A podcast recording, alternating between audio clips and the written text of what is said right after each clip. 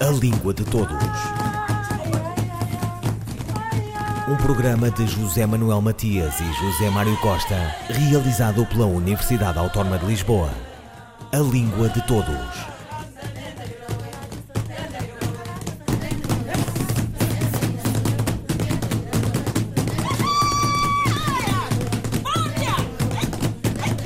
Dia Mundial da Língua Portuguesa vai ser comemorado anualmente a 5 de maio, como já acontece na Comunidade dos Países de Língua Portuguesa. A decisão foi tomada a 17 de outubro em Paris, sede da Unesco. Um momento muito importante para a língua de Camões, salientou o embaixador de Portugal na Unesco, António Sampaio da Nóvoa. É a primeira vez que a Unesco toma uma decisão destas em relação a uma língua que não é uma das línguas oficiais da Unesco. Na proposta apresentada ao Conselho Executivo, os países do idioma comum argumentaram que a língua portuguesa é a mais falada do Hemisfério Sul e que foi também a língua da primeira vaga de globalização, deixando palavras e marcas noutras línguas do mundo. Uma conversa com o ministro português dos Negócios Estrangeiros, Augusto Santos Silva. Sim, é uma oportunidade única. A proclamação vai ser feita pela Conferência Geral da Unesco ao longo deste mês, mas a proposta que foi apresentada já passou todos os crivos técnicos, portanto, podemos dar por garantido que a partir de 2020, o, cada 5 de maio será o Dia Mundial da Língua Portuguesa. Há vários aspectos muito positivos neste processo. Em primeiro lugar, é a proposta ter sido apresentada por todos os embaixadores acreditados na Unesco dos países de língua portuguesa. Não foi só Portugal, não foi só Portugal e o Brasil, foram todos os países de língua portuguesa que se associaram a esta proposta. Em segundo lugar, ela dá uma maior visibilidade internacional à língua. Em terceiro lugar, ela consagra o facto de a língua portuguesa estar hoje entre as cinco línguas mais faladas no mundo, ser a língua mais falada no Hemisfério Sul e estar, segundo a própria Unesco, entre as três línguas que mais vão crescer nas décadas por vir. E, finalmente, em quarto lugar, mas não menos importante, é porque este facto, esta consagração, nos dá ainda mais responsabilidades para defender, promover, difundir, ensinar a nossa língua. Está mais perto, então, tornar o português como língua oficial da ONU? Esse é um processo que vai demorar muitos anos. Mas, evidentemente, que nos estamos a aproximar desse objetivo e não a afastar, porque tudo o que significa um maior reconhecimento internacional dentro do próprio sistema das Nações Unidas da importância e da generalização da nossa língua nos ajuda a alcançar esse objetivo. O português é hoje uma língua de trabalho no sistema das Nações Unidas ainda não é uma das, atualmente, seis línguas oficiais das Nações Unidas, que são correntemente o francês, o espanhol e o inglês, o árabe, o russo e o chinês. Para que isso seja possível, nós temos que fazer um trabalho conjunto, que tem que ser à escala de, todos, de todo o universo linguístico que se exprime em português, o universo demográfico que se exprime em inglês, em português, desculpe, e que, evidentemente, exige a intervenção de Portugal, através do Instituto de Camões, exige a intervenção do Brasil. O Brasil tem anunciado o seu propósito de constituir um Instituto Guimarães Rosa, com uma missão muito parecida ao Camões, e isso a verificar-se será uma mudança de escala muito importante e muito positiva, mas também aqui cabe um papel ao Instituto Internacional de Língua Portuguesa, que é, digamos, o braço da CPLP para a difusão da língua portuguesa. Mas o que é que falta para que o português se torne então língua de trabalho, língua oficial da, das Nações Unidas? Língua de trabalho já é em várias das organizações das Nações Unidas. Falta o português chegar à expressão demográfica e à importância como grande língua internacional que hoje têm as seis línguas que existem. Quando nós olhamos para as seis línguas oficiais das Nações Unidas, percebo, percebemos que algumas estão lá por razões históricas, ligadas à própria Constituição das Nações Unidas e, ao, e a, aos, seu, aos membros permanentes do Conselho de Segurança, estou a falar do francês ou estou a falar do russo, e também percebemos que estão grandes línguas internacionais, eh, muito faladas em todo o mundo, e cuja demografia vai crescendo. Eh, estou a falar do inglês ou do espanhol, e, e, Portugal, o, o, português está neste segundo grupo de línguas que vão crescendo e que se vão afirmando. Portanto, eu não sei dizer quando é que a língua portuguesa será uma das línguas oficiais das Nações Unidas, mas eh, estamos não a afastar-nos mas sim a aproximarmos desse objetivo. Augusto Santos Silva, ministro português dos Negócios Estrangeiros, sobre a importância de a Unesco ter estipulado o dia 5 de maio como o Dia Internacional da Língua Portuguesa, um desafio para uma ainda maior internacionalização do idioma. Que mais futuro? Que políticas a intensificar, Augusto Santos Silva? A CPLP tem uh, feito uh, um esforço muito importante para eh,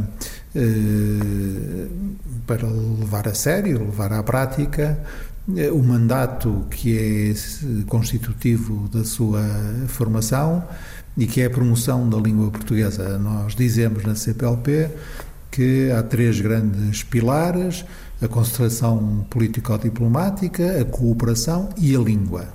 E eh, temos, aliás, desenhado e procurado aplicar sucessivos planos de ação para promover a língua portuguesa. O que está em curso agora é o plano de ação de Dili. Cabo Verde já anunciou que fará a próxima conferência sobre a língua portuguesa no, no ano de 2020, dentro da presidência cabo-verdiana. Eh, a CPLP, como aliás as organizações internacionais, eh, padece de falta gritante de recursos mas como sabe, o secretário-geral das Nações Unidas queixa-se o mesmo, a Organização para a Francofonia queixa-se o mesmo, a OCDE queixa-se do mesmo, um, por aí fora. E um, eh, por isso mesmo, Portugal tem feito questão de dar o seu contributo. E como é que nós damos o nosso contributo? Duas maneiras complementares. Em primeiro lugar, pagando atempadamente, aliás, antecipadamente, a nossa própria cota e, em segundo lugar, procurando carrear meios adicionais de financiamento. Por exemplo, eh, começou este ano um programa de bolsas de investigação-ação para o ensino de português como língua não materna, porque em vários dos países em que o português é língua oficial, o português não é língua materna.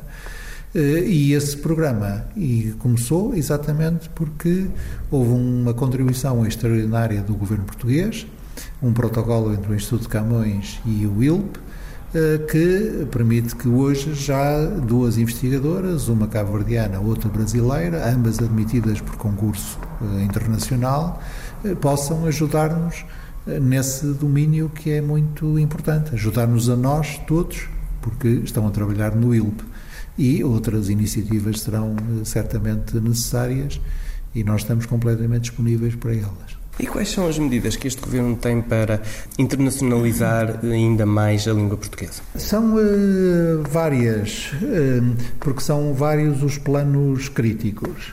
Uh, em primeiro lugar, o plano da chamada política ou gestão da língua. Eh, em outubro deste ano, pela primeira vez, reuniu-se o Conselho de Ortografia do ILP, eh, na Universidade do Porto, e uh, o ILP tem procurado completar o chamado vocabulário ortográfico comum e há outras medidas nesta área de gestão da língua. É muito importante porque durante quase um século a língua portuguesa foi gerida em condomínio Portugal-Brasil. Eh, evidentemente que isso já não é possível, porque a língua portuguesa pertence a muito mais países para além de Portugal e do Brasil, e um, ehm, nós uh, procuramos que esta gestão da língua se faça envolvendo todos. E é muito importante, por exemplo, a forma como Moçambique ou Cabo Verde se têm associado crescentemente a este plano de gestão da língua, quer do ponto de vista ortográfico, que é o mais conhecido pelas razões eh, também eh, eh, evidentes, quer de outros pontos de vista que, aliás, ainda são mais importantes do que uh, ortográfico, do ponto de vista lexical, morfossintático, pragmático, etc.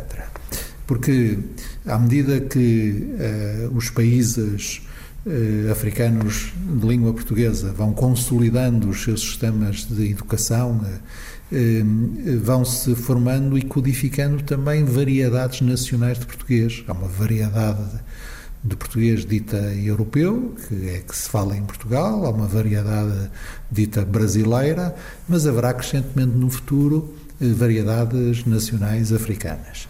Aliás, no fim deste século, o português será falado maioritariamente em eh, África.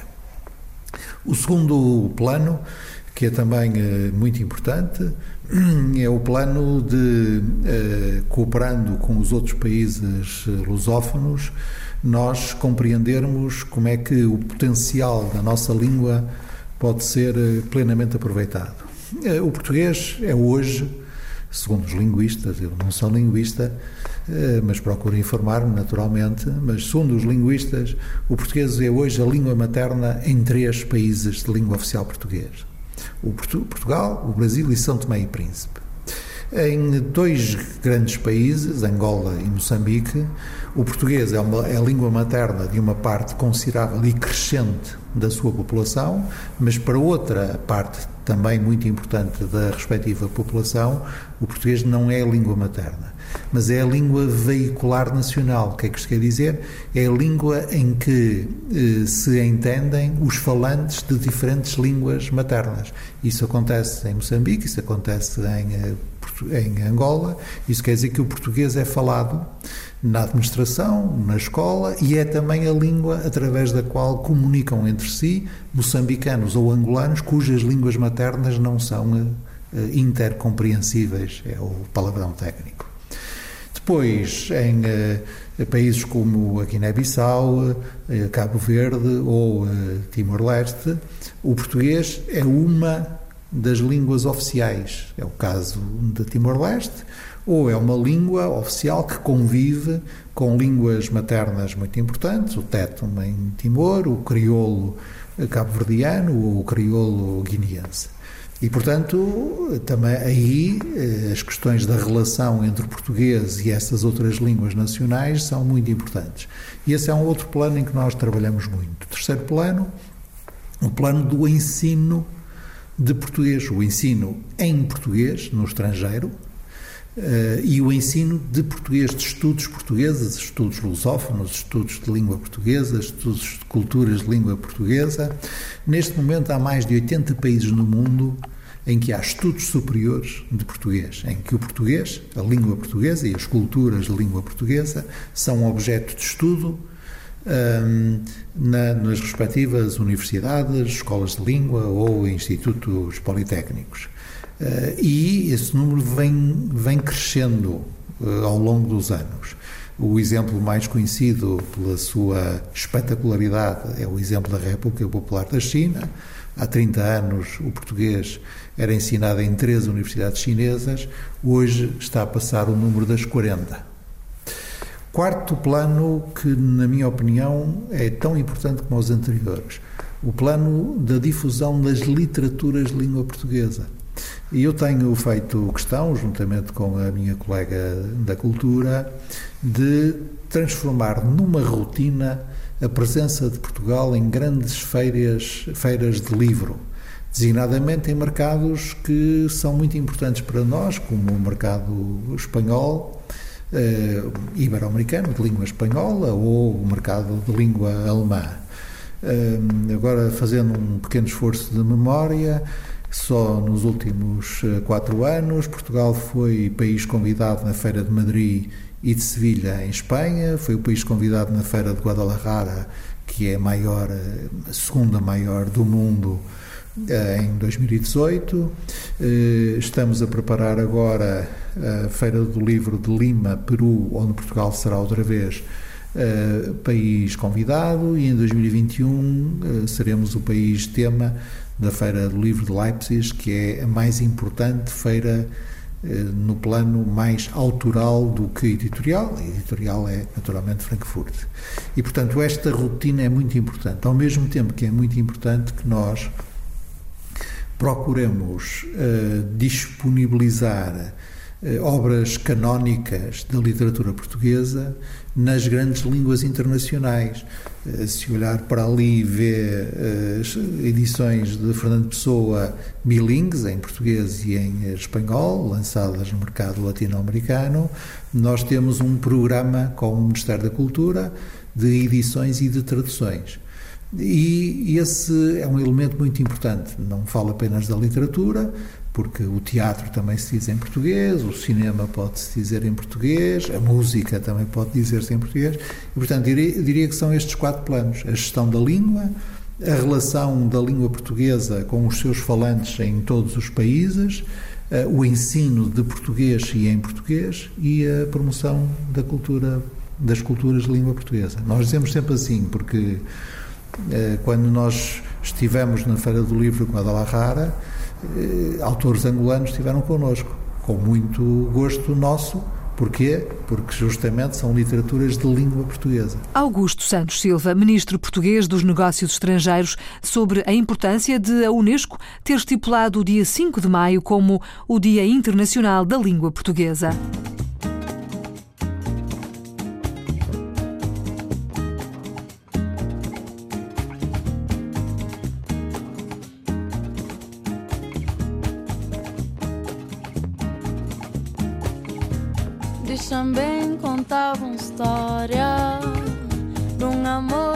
Nasce hoje entre um céu que cá tem estrela e um rubeira só pedra. Tanto história pan contavo de força de sentimento de core de um rabelado com um mocinho de mindeiro desamor que junta aspecto para eternidade.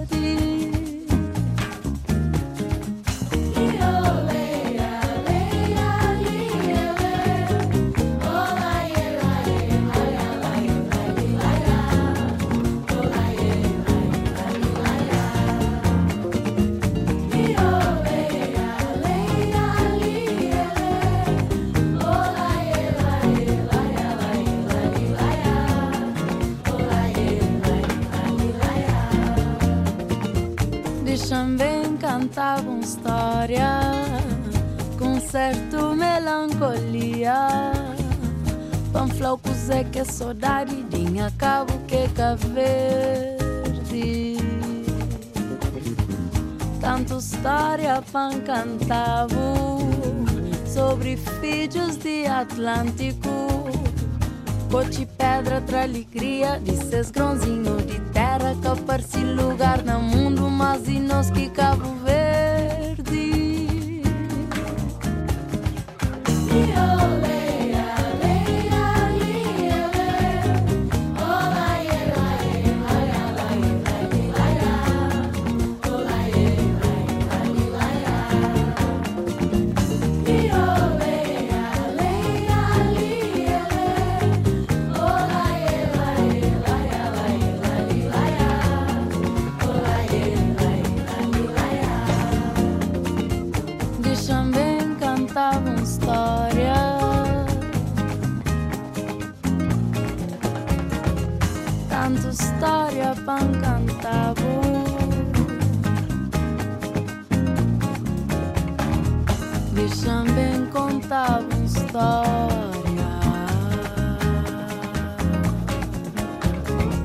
História, História, Mara Andrade. Um, dois, três, e... A poesia não me pede propriamente uma especialização, pois a sua arte é uma arte do ser. Também não é tempo ou trabalho o que a poesia me pede. Nem me pede uma ciência, nem uma estética, nem uma teoria. Pede-me antes a inteireza do meu ser, uma consciência mais funda do que a minha inteligência, uma fidelidade mais pura do que aquela que eu posso controlar. Pede-me uma intransigência sem lacuna.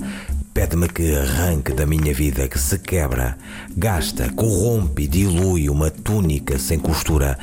Pede-me que viva atento como uma antena. Pede-me que viva sempre, que nunca me esqueça. Pede-me uma obstinação sem tréguas, densa e compacta pois a poesia é a minha explicação com o universo, a minha convivência com as coisas, a minha participação no real, o meu encontro com as vozes e as imagens. Por isso o poema fala, não de uma vida ideal, mas sim de uma vida concreta, ângulo de janela ressonância das ruas, das cidades e dos quartos, sombra dos muros, aparição dos rostos, silêncio, distância e brilho das estrelas, respiração da noite, perfume de tília e de orégão.